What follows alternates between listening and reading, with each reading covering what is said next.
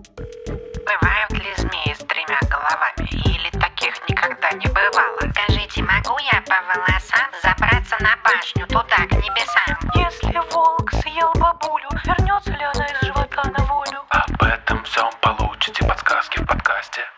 Это вам не сказки.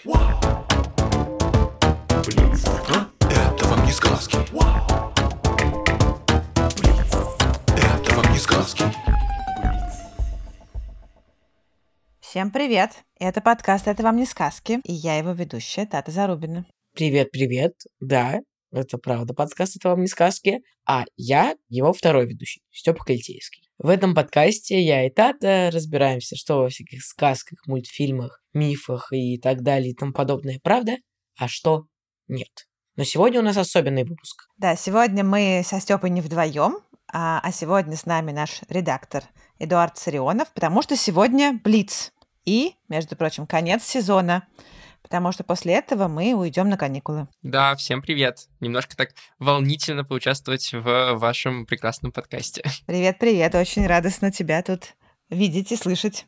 Да, наконец-то вот ты пришел, все этого ждали. Все же слышали новое загадочное имя в благодарностях. Задавались вопросом, кто же я такой, да. Я редактирую «Это вам не сказки» с февраля, а до этого я занимался редактурой разных всяких других интересных подкастов про работу мозга, про управление разными большими компаниями, и я, например, еще делаю свой подкаст про аниме. Круто, не знал. Первый наш вопрос. Могут ли быть деревья такими огромными, как в аниме мультфильме «Небесный замок Лапута». Вопрос задала Арина 7 лет.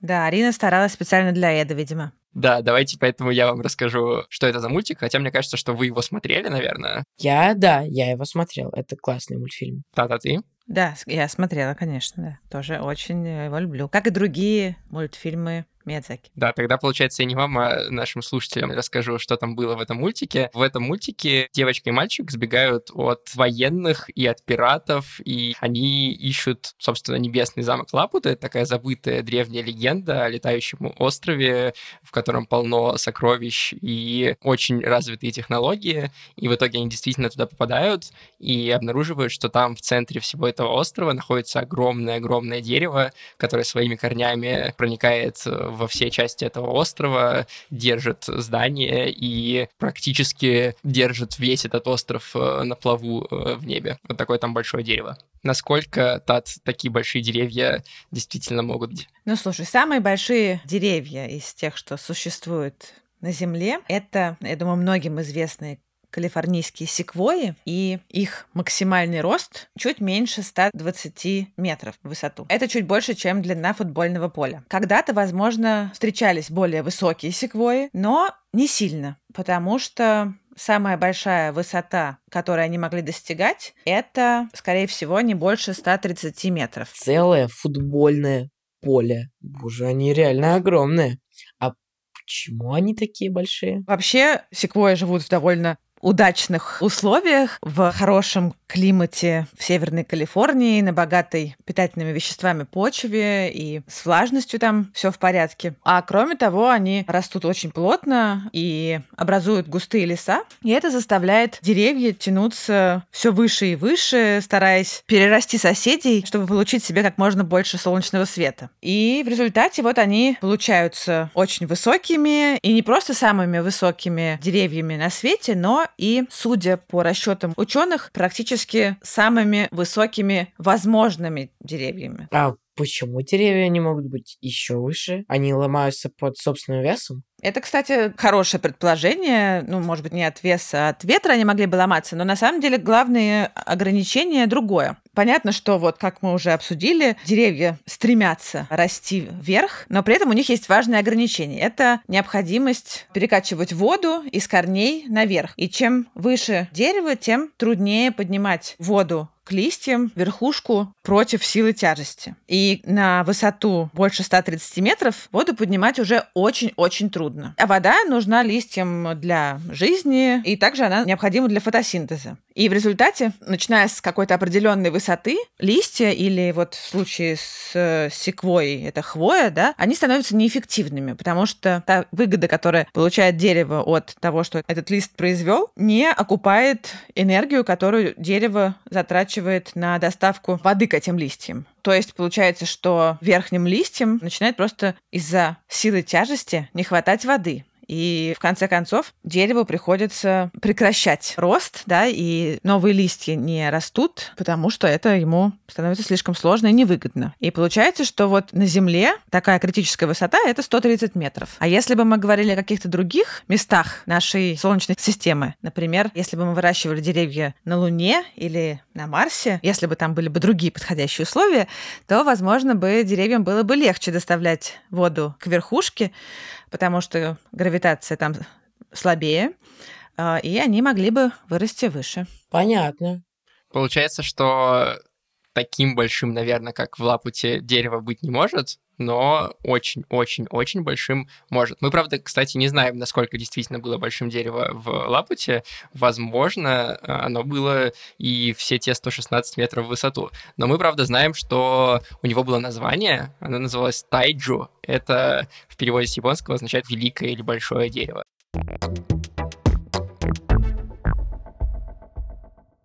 Следующий вопрос у нас такой. Может ли животное собирать всякие вещички, типа коллекционировать? Как? Шусель из э, Мумитроли. Вопрос нам поступил от Ариши, 8 лет. Ариша, спасибо за вопрос. Шусель, про которого спрашивает Ариша, он присутствует в книге, которая называется «Мемуары Муми Папы», и он был отцом Снифа и другом, собственно говоря, Муми Папы. И он коллекционирует пуговицы. У меня сразу есть к вам вопрос. А вы что-нибудь коллекционируете? Да, Степ. Мне кажется, что сейчас я ничего не коллекционирую, активно, по крайней мере. Но когда-то я собирала марки, и причем эта коллекция марок мне досталась от мамы. Я собирала, естественно, марки с разными птицами. Вот, я собирала монеты, причем у меня были какие-то два направления. Я собирала монеты из разных стран и старинные монеты российские я собирала колокольчики, и у меня дома очень много колокольчиков. Еще в какой-то момент я собирала открытки с разными старинными видами Москвы. М-м, Красиво. Я вспомнил, я вспомнил, я собираю постеры. Любые, потому что это вообще, мне кажется, очень классная вещь. Я по всей комнате их развешиваю. А ты это что-нибудь коллекционируешь? В детстве я коллекционировал, только не смейтесь, крышки из-под разных напитков. Блин, это классно. Да, но у меня сейчас этой коллекции нет, она где-то потерялась в моих переездах. А сейчас я коллекционирую мангу. Манго — это такие японские комиксы, на основе которых потом снимают аниме, которые мне нравится обсуждать. У меня целые две полки манги. Во, круто. Но мне теперь интересно, а что с животными, о которых нас спрашивают, Тат? Могут ли животные так же, как мы с вами, собирать разные коллекции? Ну, а может, у вас есть гипотезы? Мне мой один знакомый орнитолог рассказывал, что птицы всякое к себе тащат, и обычно они даже делают из этого гнезда. Он мне показывал, там гнездо из пластика, птица сама собрала. Поэтому, да, мне сразу в голову птица приходит. Вообще это правда. В обычной жизни они вьют гнезда из, не знаю, веточек или мха или еще чего-нибудь. Но если они живут, например, рядом с деревней или городом, или в городе, и им часто попадаются всякие человеческие вещи, которые подойдут для гнезда, то почему бы этим не воспользоваться? Тут я бы, конечно, не сказала, что это прям вот коллекция, потому что они не целенаправленно выискивают эти штуки. Если лежит какой-нибудь ценный пакетик или проволока, которая может пригодиться, они ее возьмут. Но не то, чтобы они, например, строят гнездо исключительно из проволоки. Нет. В основном они будут строить его из, из привычного материала, но могут дополнить тем, что попадется им еще из э, нашего с вами быта. А что насчет сорок? Есть же вот эта известная история, что они якобы воруют все блестящее и тащат это к себе в гнездо. Они же не из блестящего гнездо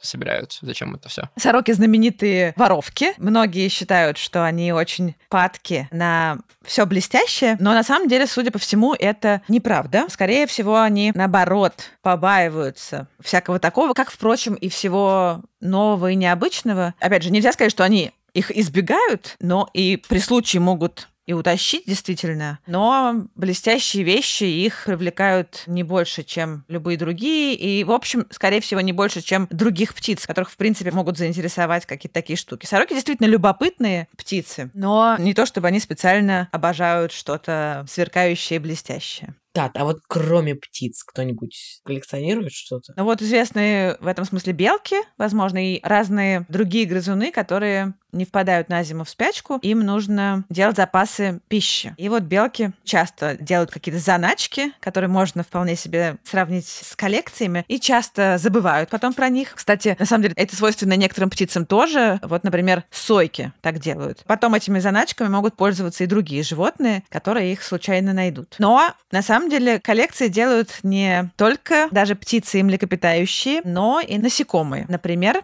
есть такие очень красивые по-моему, насекомые довольно обычные. У нас э, называются золотоглазки. Это такие маленькие насекомые с э, золотисто-зелеными сетчатыми крылышками. Не знаю, не встречали вы такие? Они часто вот на окна садятся, даже в дома залетают. По-моему, действительно выглядит очень красиво. Нет, я, кстати, мне кажется, не встречал ни разу. Я вот сейчас открыл, посмотрел, как они выглядят, и не знаком с ними. Мгм. Я вроде бы тоже. Понятно. Ну, в общем, может быть, как-нибудь они вам еще встретятся. Вот их личинки выглядят совсем по-другому, не похожи на взрослых златоглазок. И они страшные хищники, которые охотятся на тлей и других очень маленьких насекомых. Причем они делают это так. Они впрыскивают в тело своих жертв специальное вещество, которое растворяет их изнутри, за несколько минут. А потом они высасывают как бы содержимое из своей добычи. Получается, что они как бы ее переваривают снаружи, вне желудка. И остается от жертвы пустая шкурка, которую они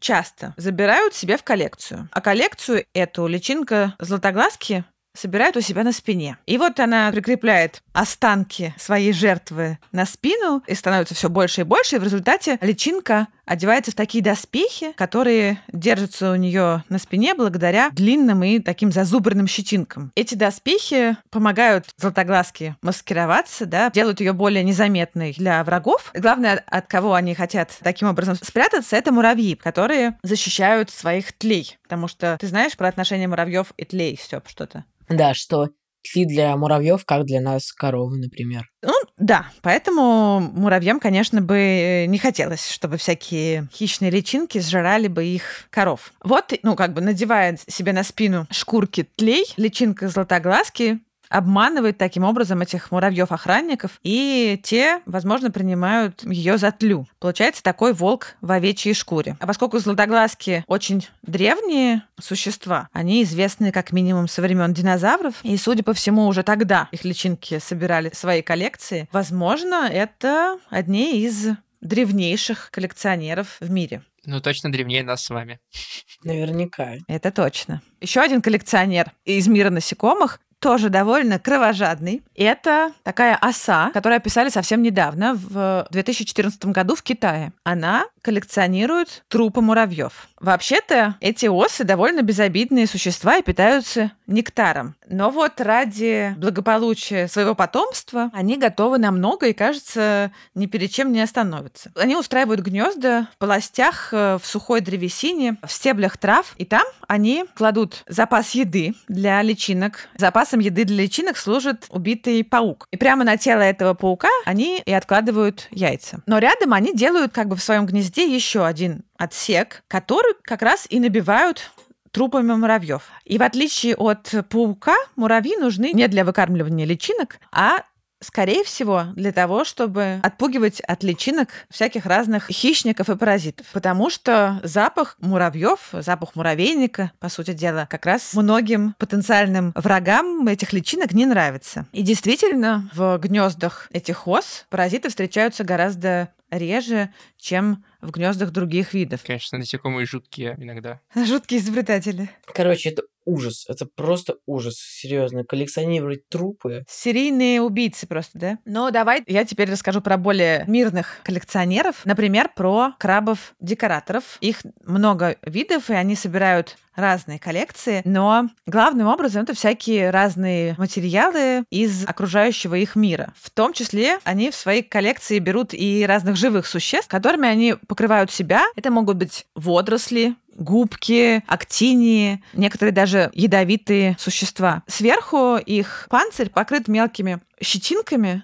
а, которые как раз и помогают э, крабам прикреплять все это себе на спину. А нужно им это, на самом деле, не для украшения, а, как нетрудно догадаться, для маскировки. Потому что если ты переместил себе на спину все, что растет вокруг тебя, ты, в общем-то, легко сливаешься с окружающей действительностью. Интересно, что если краб меняет место жительства, переезжает, то он довольно быстро, иногда за несколько дней, может поменять свою коллекцию и сменить декорацию у себя на спине. Да, там у меня к тебе такой вопрос. Вот получается, осы, они с помощью коллекции защищаются. Крабы и золотоглазки, они маскируются с помощью коллекции. Белки, они с помощью коллекции еду собирают себе на будущее. А есть ли еще для чего можно использовать коллекции мини-животных? Конечно. Есть случаи, когда коллекции используются, ну, я бы сказала, для хвостовства. Но на самом деле, конечно, для того, чтобы привлекать партнеров. И самые знаменитые здесь коллекционеры — это шалашники. Это такие небольшие и не очень яркие, какие-то привлекательные птицы, которые живут в Австралии и в Новой Гвинее и на разных близлежащих островах. Их много видов, но все они знамениты тем, что они строят дворцы. Самцы многих птиц э, соревнуются друг с другом в красоте оперения или, может быть, иногда в песне. А вот шалашники соревнуются друг с другом в красоте своих дворцов. Эти шалаши или дворцы, они строят из веточек и украшают их самыми разными вещами. Ягодами, цветами, крыльями бабочек, ракушками и другими красивыми, по мнению шалашников, предметами. Иногда даже они раскрашивают свои шалаши соком из раздавленных ягод. При этом они соревнуются э, друг с другом и могут даже воровать друг у друга украшения. Поэтому, на самом деле, количество украшений, их качество — это признак в том числе силы самца и его умения защитить свою постройку от грабителей. Когда домик построен, шалашник считает, что он уже достаточно красив, туда можно приглашать самку, он начинает петь призывную песню. И когда самка прилетает, чтобы осмотреть то, что получилось, самец еще вдобавок ко всему устраивает какое-то роскошное представление. Он танцует, приседает, кланяется, вертится вокруг и хватает свои украшения, то одно, то другое, и э, демонстрирует их самке. Ну, и дальше самка должна решить, э, достаточно ли ей все понравилось. И если ей не понравится, она просто улетит. Поэтому, конечно, шалашники из кожи вон лезут, чтобы а, сделать свой дом как можно более красивым. Украшения для шалаша они собирают не просто так, а разборчиво. То есть они понимают, что вот эта вот штучка подойдет к их э, коллекции, а это нет. И то, что не нужно, они не будут брать. Например, вот э, было исследование, в котором ученые изучали один из видов шалашников, больших серых шалашников, причем именно тех, которые обитали в окрестностях какого-то небольшого городка. И вот они, поскольку живут вблизи от людей, у них имеется как раз к тому, с чего мы начали, доступ к невиданным сокровищам. Они очень любят всякие человеческие штуки таскать. У них в моде разнообразные красные колечки. Это может быть все что угодно. Это могут быть резинки для волос, или колечки от пластиковых бутылок, или скрученные кусочки красной проволоки. Это все для них невероятная ценность. И вот ученые, которые их изучали, они выяснили, что чем больше у самца в коллекции красных колечек, тем чаще самки выбирают ее хозяина в партнеры. Понятно, что красные колечки это не единственное, что составляет их коллекцию. Еще они любят белые камушки, раковины улиток и дополняют все это зелеными ягодами. Это их топ. А вот желтый цвет они почему-то совершенно не любят. Получается, если бы я жил в Австралии, возможно, мои крышки оказались бы рано или поздно в шалаше у шалашника. Да-да. Круто. Прям круто. Реально дворцы строят. Получается, что животные вполне, да, себе собирают коллекции, как шусель. Поэтому миф оправдан. Согласна.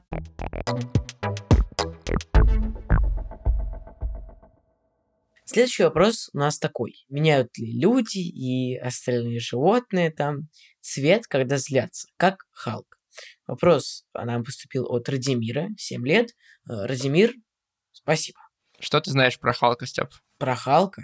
Но то, что он очень сильный и зеленый. На самом деле Халк — это персонаж очень-очень старый из американских комиксов, и сейчас его все знают скорее по мультикам и по э, фильмам Марвел, но изначально он появился как э, герой э, в журналах и в детских комиксах. Ты говорил, что собираешь манго, а обычные комиксы ты тоже собираешь? Нет, на самом деле я собираю только мангу, и манга мне нравится чуть-чуть больше, и она отличается от комиксов э, тем, что в манге все черно-белое, и мангу ты читаешь справа налево, а не слева направо э, то есть в другом порядке. И книжечка открывается в другую сторону, и в сами панели ты читаешь э, справа налево.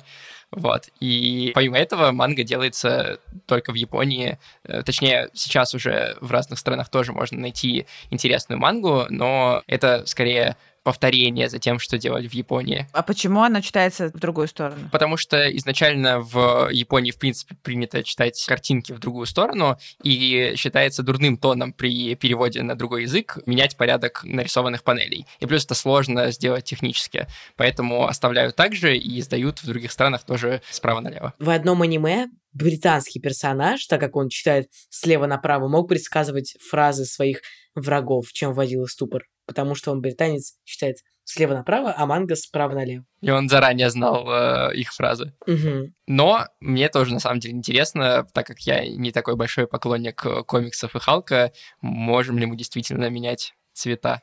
Как он. Если говорить про животных, то самое знаменитое животное, которое умеет менять цвета в зависимости от э, своего эмоционального состояния, это хамелеон. Хамелеон меняет цвет, когда он испуган, например, когда его берут в руки, или наоборот, если он победил в драке другого хамелеона, а также когда он голоден или раздражен. Вообще, смена цвета может служить чем-то вроде сообщения, которое хамелеон хочет передать другим хамелеонам. И вот если, например, встречаются два самца, которые спорят за самку, они принимают угрожающую позу, а цвет их при этом становится таким вызывающе ярким. Угрожающий цвет.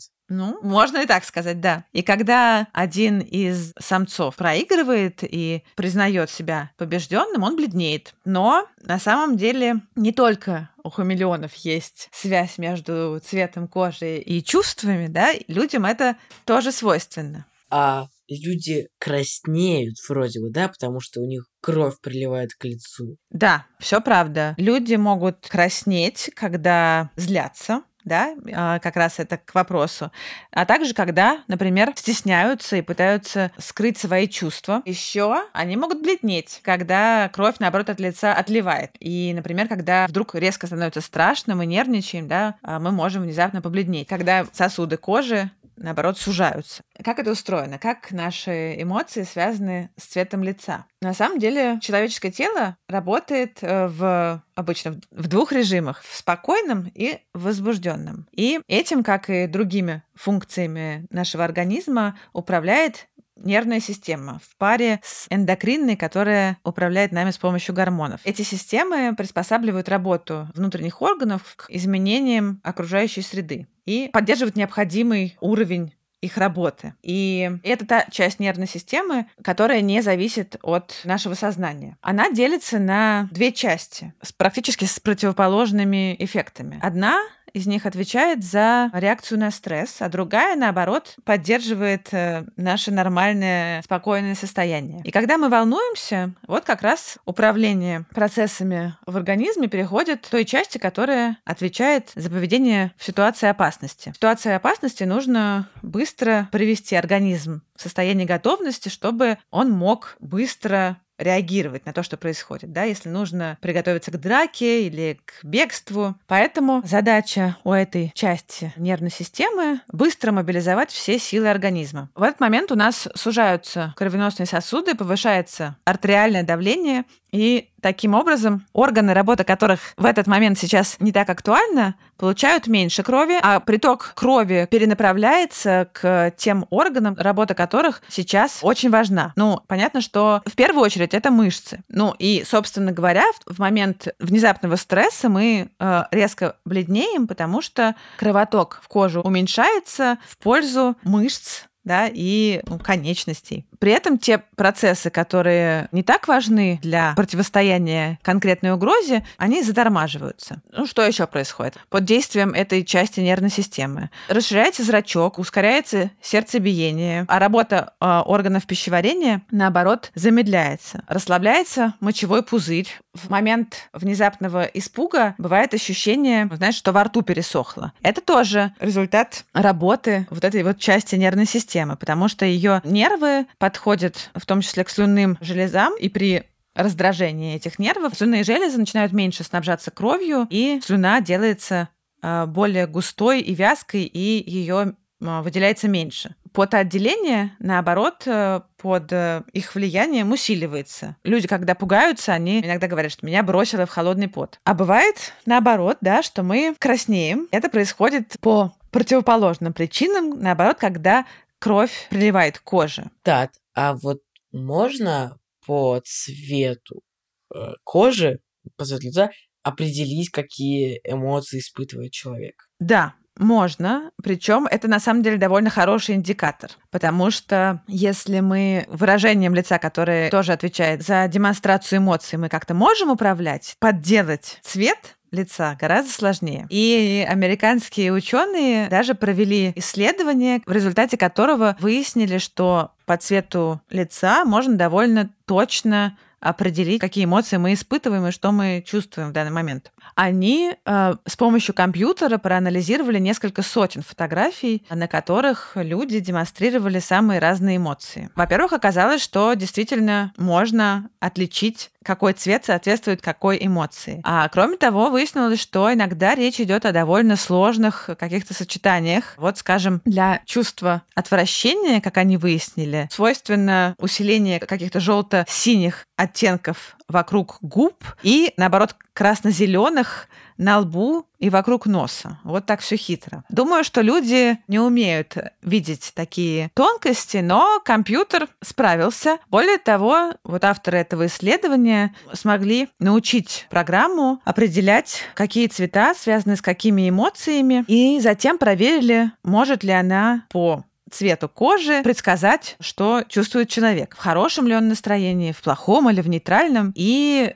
компьютер очень хорошо с этой задачей справился. Он отвечал правильно в четырех случаях из пяти. При том, что ему показывали не целую фотографию, а вот именно какой-то участок лица. Ну, получается, что человека и у некоторых животных тоже меняются цвета как у Халка от злости, правда, мы не становимся такими сильными, как Халк, и такими яркими, наверное, тоже. Все-таки он прям зеленеет весь с ног до головы. Краснеть и бледнеть у нас может в основном лицо, но еще уши и шея, потому что там больше всего кровеносных сосудов, и они очень близко к поверхности кожи лежат, поэтому это очень заметно.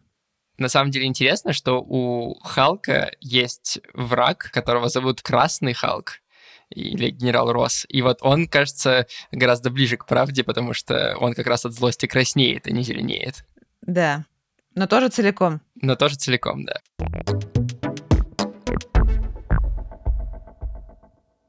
И, значит, завершающий вопрос у нас такой. Может ли какое-нибудь животное свалиться к нам с Луны, как лунтик?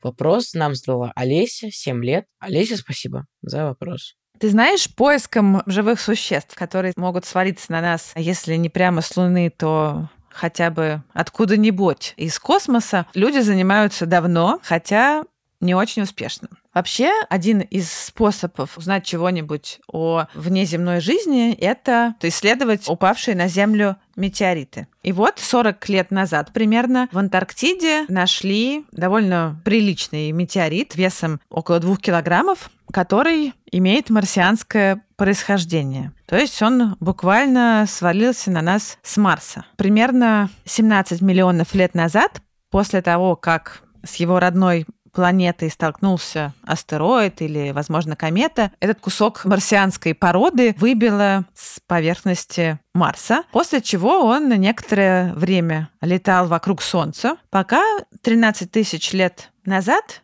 не упал на Землю. Вот он приземлился в Антарктиде, где спокойно пролежал до 1984 года, когда его нашли люди. И надо сказать, что это единственный известный метеорит, который возник в то время, когда на поверхности Марса еще могла быть жидкая вода. То есть до того, как Марс превратился в ледяную пустыню. А жидкая вода – необходимое условие для существования жизни. Поэтому, конечно, этот э, метеорит очень заинтересовал ученых. Они стали искать в нем любые признаки жизни, и надо сказать, что нашли. Они стали рассматривать этот камень в микроскоп и обнаружили в нем крошечные, такие округлые и продолговатые структуры, которые напоминали окаменелости чего-то похожего на бактерии. Хотя они были в разы меньше наших земных бактерий. Еще они обнаружили там органическое вещество, что вообще-то небольшая редкость для метеоритов, но вот было интересно, что есть и то, и другое. А поэтому они сразу предположили, что это могут быть следы ископаемых марсианских бактерий. На самом деле тут еще важно сказать, что бактерии это главные кандидаты для поиска жизни где-то за пределами Земли, потому что они способны выживать в экстремальных условиях, например, при очень сильном давлении на дне океана или глубоко под землей, в огромных температурах, или, наоборот, при очень низких температурах. В общем, если они могут выживать на Земле в таких условиях, то, думают ученые, почему бы они не могли уцелеть в таких же условиях и на других планетах. И когда об этом открытии было объявлено, все люди очень обрадовались и предположили, что это первое настоящее свидетельство того, что где-то кроме Земли существуют или существовала жизнь. Об этом написали все газеты, и даже тогдашний американский президент упомянул об этом в своей речи. В общем, по этому поводу был большой ажиотаж. Но среди ученых новость это сразу вызвала, как водится, серьезные споры, и многие из них считали, что доказательства эти хоть и интересные, но очень противоречивые. И вот в прошлом году вышла статья, которая окончательно, судя по всему, доказала, что этот метеорит не содержит никакой марсианской жизни, и то, что вот этим первым исследователям казалось похожим на окаменелые бактерии и органические вещества, на самом деле результат химических процессов, которые происходили внутри этих пород, так же, как и органические вещества, которых там нашли, не связанные с деятельностью каких-либо микроорганизмов. Вообще, органические вещества, хотя и необходимы для жизни, без них она, по крайней мере, на Земле невозможна, потому что к органическим веществам относятся белки, жиры, углеводы, ДНК, РНК и многие другие вещества, без которых клетка просто ну, не может существовать. Тем не менее, они могут возникать и без участия живых организмов, то есть сами по себе. И вообще-то в космосе очень много есть разных органических веществ, которые возникли сами по себе. Еще один волнующий некоторых ученых метеорит это метеорит Аргей, который упал на юго-западе Франции в 1864 году. Он очень древний, он сильно старше Земли, и в нем тоже можно найти множество каких-то микроструктур, похожих, по мнению некоторых, на окаменелые остатки микроорганизмов. Но большинство ученых, тем не менее, считают, что они проникли в метеорит уже после того, как он упал на Землю. И чтобы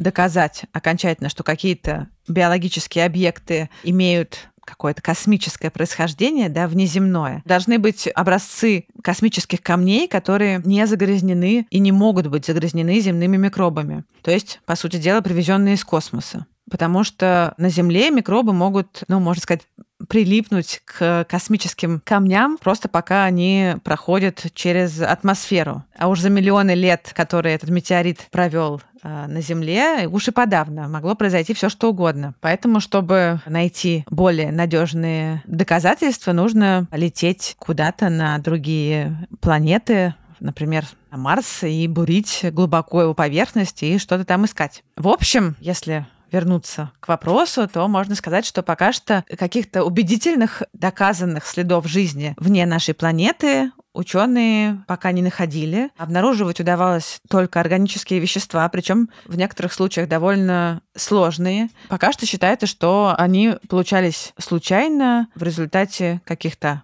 обычных химических процессов, которые происходили без участия живых существ. Но тем не менее, космос большой, исследовано еще очень мало, и мы не знаем, что мы найдем в нем в будущем. И исключать, что когда-нибудь мы увидим доказательства внеземной жизни, мне кажется, нельзя. Возможно, где-то на какой-то другой луне из яйца прямо сейчас вылупляется лунтик и говорит, я родился. А мы об этом просто еще не знаем. а узнаем мы через миллионы лет. Если мы не встретим их раньше. Вот мне на самом деле очень интересен космос. Это очень крутая, по-моему, штука. Вот ты, как человек, который делает подкаст, ты знаешь какие-нибудь подкасты про космос? Да, я знаю. На самом деле на Гусь-Гусе есть не совсем подкаст, но аудиокурс, который ведет астрофизик Владимир Сурдин, и он там рассказывает про то, как раз как устроено наше небо, почему астрономы уходят в горы, чтобы смотреть за звездами, почему Солнце красное и много разных других интересных вещей.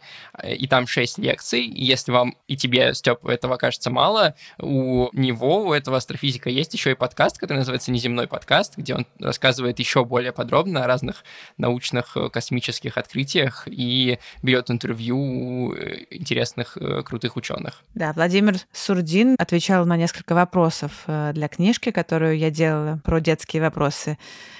И это было страшно интересно, поэтому думаю, что он очень интересный. Я, наверное, с удовольствием его послушаю.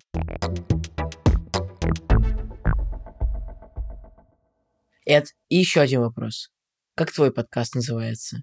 Мой подкаст про аниме называется Бака. Что это такое? Бака по-японски означает дурачок, да. Вот. Все, буду слушать. Классный очень выпуск. Блиц. У нас очень давно не было блицев. Эд, спасибо, что поучаствовал в подкасте. Мне было интересно с тобой пообщаться. Тат, спасибо за то, что рассказывала. Ребята, которые задавали нам вопросы, собственно, спасибо за вопросы. И всем пока. Спасибо, что позвали. Э, спасибо, Тед, за прекрасные истории. Я очень рад был у Степы узнать, что он тоже читает мангу. Мне было приятно. Да, спасибо. Я очень люблю блицы, и поэтому для меня это отдельное удовольствие. Ну, а кроме того, это завершение сезона. Теперь мы увидимся с вами, услышимся с нашими слушателями, видимо, не очень скоро. Надеюсь, это произойдет осенью. А пока спасибо Эду за выпуск, спасибо Степе, а также спасибо нашему выпускающему редактору Анне Шур, нашему звукорежиссеру Егору Вилову, расшифровщику Кириллу Гликману, фактчекеру Михаилу Трунину и композитору Михаилу Срабьянову. Всем пока и хорошего лета! Наш подкаст можно слушать везде, где вы слушаете подкасты, но лучше всего слушайте его в нашем приложении «Гусь-Гусь». Ведь, во-первых, там, кроме нас, есть очень много всяких интересных лекций, подкастов и сказок, а во-вторых, там мы уходим на две недели раньше. Поэтому бегом слушать нас «Гусь-Гусь». Я буду очень благодарен.